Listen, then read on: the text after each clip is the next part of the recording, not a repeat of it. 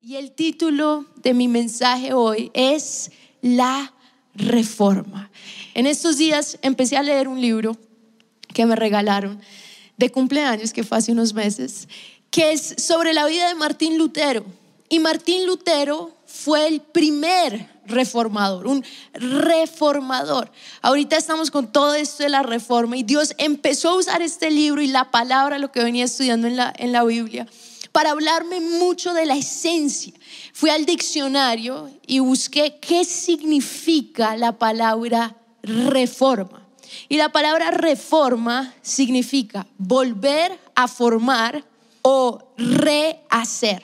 Cuando Martín Lutero, eh, hay un día específico que fue el 31 de octubre de 1517, fue el día que se anunció que fue como tal que inició la reforma. Salieron otros reformadores después, después de él, pero ese fue el día que marcó un antes y un después. Tú, tú dirás, bueno, ¿qué hubo en ese día? ¿Qué sucedió ese día?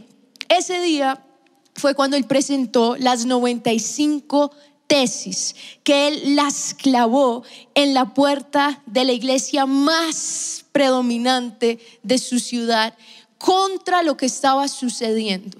En ese, ese acto de valentía fue lo que dio inicio a la reforma. ¿Y qué buscaba Martín Lutero con esta reforma? Miren, yo para que ustedes tengan un ejemplo, les voy a leer algunos de los Em, de lo que estaba escrito en las 95 tesis, les voy a leer las 95 tesis, no mentiras, les voy a leer solamente algunas. Por ejemplo, en la tesis 1 dice así lo que él escribió. Cuando nuestro Señor y Maestro Jesucristo dijo, arrepiéntanse, quiso que toda la vida de los creyentes fuera de constante arrepentimiento. ¿Por qué él escribió eso? Porque en esa época se había quitado la esencia del Evangelio. La iglesia no estaba predicando el Evangelio. El arrepentirse había perdido el significado. Entonces arrepentirse era si tú podías pagar tu arrepentimiento. Habían, lo que decían en esa época era es que ah, existían los, los escalones donde Jesús caminó, trasladaron esos escalones a Roma y lo que decía la iglesia era que si tú subías esos escalones de rodillas, clamando y orando y pagabas cuando subías, ahí no te ibas al infierno, pero ibas al cielo. Entonces Martín Lutero empieza esta lucha y es ahí cuando él escribe eso para reformar, para cambiar. Ese es uno de los ejemplos. Les voy a leer otro. Por ejemplo, la tesis 6 dice así, el Papa no puede remitir culpa alguna, sino declarar y aprobar que ha sido perdonada por Dios, o remitir con seguridad los casos que le están reservados. Si estos se despreciaran, la culpa permanecería sin perdonar, porque en esa época entonces el Papa decía, ¿quién? Tú sí recibes el perdón de Dios y tú no. Entonces Martín Lutero viene a reformar a cambiar, como vimos, el significado, volver a formar, o me gusta el, otro significado, rehacer. Entonces yo empecé a, a meditar un poquito en eso y el Espíritu Santo habló a mi corazón y me dijo, hija, ¿acaso no ves que lo que yo quiero hacer es una reforma, pero en tu vida? Una reforma interior. Y cuando vamos a la luz de la palabra, este es el mensaje que más escuchamos y el mensaje que hoy el Señor quiere hablar a nuestras vidas. Cuando vemos en el libro de Malaquías, que el libro de Malaquías es el último libro del Antiguo Testamento, Malaquías termina y pasan 400 años de silencio. 400 años que el pueblo de Dios no recibió ni palabra profética, no había profeta en la ciudad que recibiera mensaje de Dios y le dijera al pueblo cómo acercarse a Dios. Pero ahí llegamos y llega el que rompe el silencio. ¿Y quién es el que Dios usa para romper el silencio? Juan el Bautista. Juan el Bautista llegó con un mensaje de reforma. Llegó con un mensaje tan poderoso después de un tiempo de silencio. Era el mensaje que necesitaban escuchar. ¿Y cuando encontramos las palabras de Juan el Bautista? En Mateo capítulo 3, el versículo 1, se rompe el silencio. Se rompe el silencio y empieza una predicación de la reforma que Dios quería hacer. Ahora Dios no quería mover estructuras, Dios quería reformar corazones. Dios no quería reformar tal vez las tradiciones, lo que habían puesto su esperanza en el templo, en Jerusalén. Pero ahora Dios venía con un mensaje totalmente nuevo, con un mensaje que iba, como lo decía Malaquías, transformar los corazones. ¿Y qué dice Mateo 3? Si tienen Mateo 3, el versículo 1 dice así. En aquellos días se presentó Juan el Bautista predicando. Juan el Bautista era un mensajero, así como Martín Lutero se convirtió en un reformador, un predicador de la esencia del Evangelio, que volvieran a las escrituras. Juan el Bautista llegó con un mensaje, llegó como mensajero de Dios y él también vino a hablar de una reforma.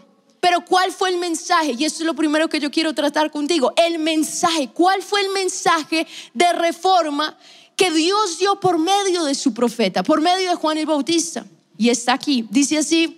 En aquellos días se presentó Juan el Bautista predicando en el desierto. Él ni siquiera se fue a las ciudades, ni siquiera se fue donde estaba la multitud. Él estaba en el desierto, porque Dios lo llamó al desierto. Juan el Bautista, ya como mensajero del Señor, él era diferente. Él, si ustedes ven la vida de él, él comía diferente, él se vestía diferente, pero por eso recibió un mensaje diferente. Nadie estaba escuchando, nadie estaba hablando ese mensaje, porque era el mensaje de Dios. ¿Y cuál era el mensaje? Arrepiéntanse, porque el reino de los cielos está cerca. ¿Cuál fue el mensaje de reforma que Juan el Bautista vino a traer? Arrepiéntanse. Vemos unos meses después, no sabemos exactamente cuánto tiempo, pero en el libro de Mateo, unos capítulos después, ¿Cuál fue el primer mensaje de Jesús? Jesús vive sus 30, 30 años como humano. Ahí viene un momento que cambia su ministerio y es cuando él es bautizado por Juan el Bautista. Él recibe el Espíritu Santo y lo primero que la palabra dice es que el Espíritu lo llevó al desierto. Fue tentado 40 días, pero ahí se apoyó en la palabra. Pero luego dice que el Espíritu lo sacó en el y salió en el poder del Espíritu. Y ahí encontramos el primer mensaje. Y está Mateo capítulo 4, el versículo 17. ¿Y qué dice Mateo 4, 17? Desde entonces comenzó Jesús a predicar, predicar, proclamar, declarar, arrepiéntanse, porque el reino de los cielos está cerca. No hay otro mensaje más poderoso que este mensaje. Es un mensaje de reforma, porque si tú no entiendes lo que es arrepentimiento, arrepentimiento es volver a ser prácticamente, es rehacer, es dejar que mi creador pueda rehacer lo que yo perdí dentro de mí. Y si esta generación, y no solo esta generación, Dios le habla a individuos, Juan el Bautista le hablaba a individuos, le hablaba a Herodes, le hablaba a, los ciudadanos que se acercaban buscando el mensaje. Y a todos él les decía, este es el mensaje más importante, con este mensaje tu vida cambia, arrepentidos. Cuando vemos después de que Jesús ascendió al cielo, la iglesia está reunida, los doce discípulos o los once discípulos, y ahí viene Matías entre los doce estaban reunidos en el aposento alto orando, pidiendo y clamando por la llenura del Espíritu Santo, la promesa. Viene el Espíritu Santo, llena a su iglesia, que su iglesia eran sus discípulos. ¿Cuál es el primer mensaje? que vemos que sale como resultado de esa llenura del Espíritu Santo. Hechos capítulo 2, el verso 38, dice así, y Pedro les dijo, arrepentíos una vez más, arrepentidos y bautícese cada uno de vosotros en el nombre de Jesucristo para perdón de los pecados y recibiréis el don del Espíritu Santo. Entonces vemos que este es un mensaje que resuena. Eh, Juan el Bautista, arrepentidos, primer mensaje. O su único mensaje. Jesús empezó a predicar en las diferentes aldeas, arrepentidos. El primer mensaje de la iglesia cuando son llenos del Espíritu Santo, arrepentidos. ¿Y cuál es el mensaje que hoy aún nosotros necesitamos? Arrepentidos. Pero ¿qué es el arrepentimiento? ¿Qué significa? Y yo les quiero hablar de las dos definiciones. La Biblia, como ustedes saben, fue parte escrita en griego y parte escrita en hebreo. En el griego, arrepentimiento significa cambiar de actitud o de modo de pensar. Es un cambio de actitud y es un cambio de pensamiento. Vean que es una reforma interna. Ahora, en el hebreo del Antiguo Testamento, ¿qué significaba arrepentimiento? Significa volverse atrás. Volverse atrás. Entonces, aquí vemos algo. En el griego es, es algo interno, porque habla de actitud y pensamiento. Pero en el hebreo habla de una acción externa. Esta actitud externa lo hemos reflejado claramente en la parábola del hijo pródigo. El hijo pródigo estaba en casa, él con sus propias acciones, actitudes, pensamientos, eso lo llevó a tener una acción externa y él se empieza a alejar de la casa de su padre. Pero cuando él se arrepiente, la Biblia dice que él cae en sí. ¿Qué hace el hijo pródigo? ¿De dónde está? De dónde sus actitudes lo llevaron. Miren cómo funciona. Sus actitudes, su pensamiento lo llevó a cambiar su actitud con el Padre. Él ya tenía una actitud arrogante, una actitud altiva, decir, hey, Padre, dame, dame lo que me pertenece a mí. Ahí esa actitud interna y el pensamiento lo llevó a, tener una acción externa. Y esa acción externa hace que él se aleje y se alejó. Y la Biblia dice que él se alejó de la casa de su padre. Pero hubo un momento un momento en que fue el mismo Espíritu de Dios que la Biblia dice, y el Hijo pródigo cayendo en sí, cayendo en sí. La palabra dice que el único que permite que nosotros volvamos, nos tengamos una reforma interna, una reforma interna que se va a ver en una, en una acción externa, es el Espíritu Santo. El Hijo pródigo dice, y volviendo en sí, como que se le abrieron los ojos y dijo, Dios mío, yo me metí en esto. El profeta Isaías entendió la, raíz de todos los males. Es por nosotros, no existe humano perfecto. El ser humano necesita de Dios. Y la palabra dice en Isaías 53, todos. No hay ninguna persona que no necesite una reforma. No existe persona en el planeta Tierra que no necesite una reforma. Todos, la Biblia dice, todos, todos nos hemos descarriado. Todos nos hemos, todos en algún momento tuvimos una actitud, un pensamiento, una actitud que nos llevó a alejarnos. Y lo que el enemigo siempre quiere es que se manifieste en una rebeldía hacia Dios.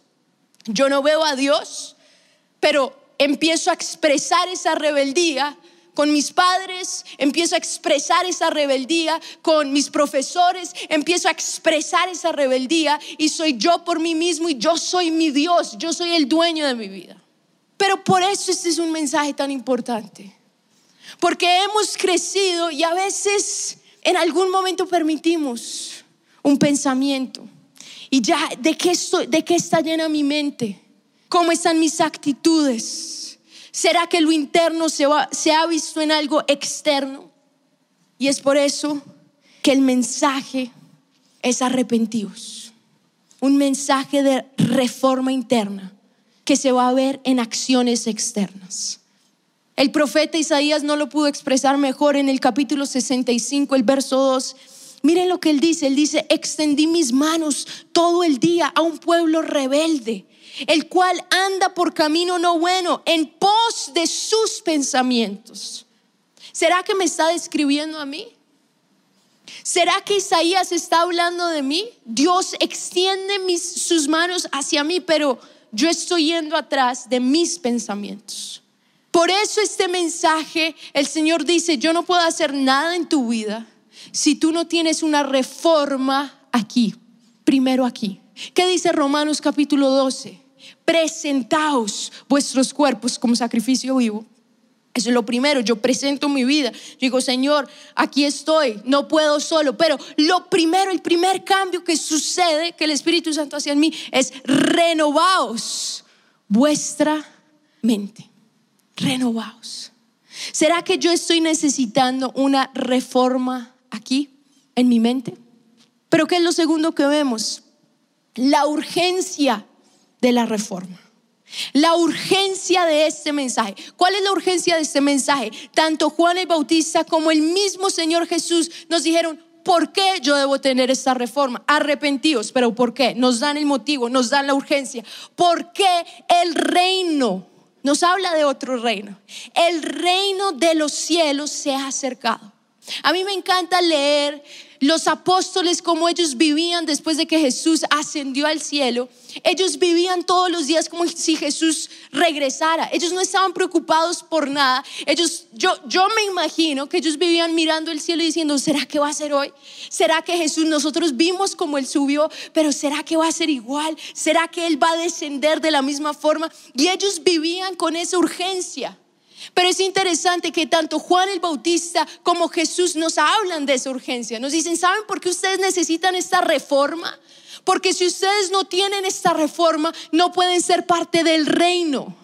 Hay un reino y no es el reino de este mundo. Hay un gobierno y no es el gobierno de este mundo. Hay una verdad y no es la verdad de este mundo. ¿Por qué necesito esta reforma interna? Porque si no tengo esta reforma, si no dejo que el Espíritu Santo cambie mi mente, mi actitud, mi modo de ver la vida, yo no puedo ser parte de ese reino. El apóstol Juan le escribe a sus discípulos y les dice, hijitos, advirtiéndoles, ya él era anciano, y les dice, hijitos, ya estamos en la última hora. Diciendo, pilas porque Jesús ya va a volver en cualquier momento. Hijitos, ya es la última hora. Si en esa época, hace no sé cuántos años, era la última hora, entonces, mis amigos, estamos en el último segundo de los segundos de los segundos.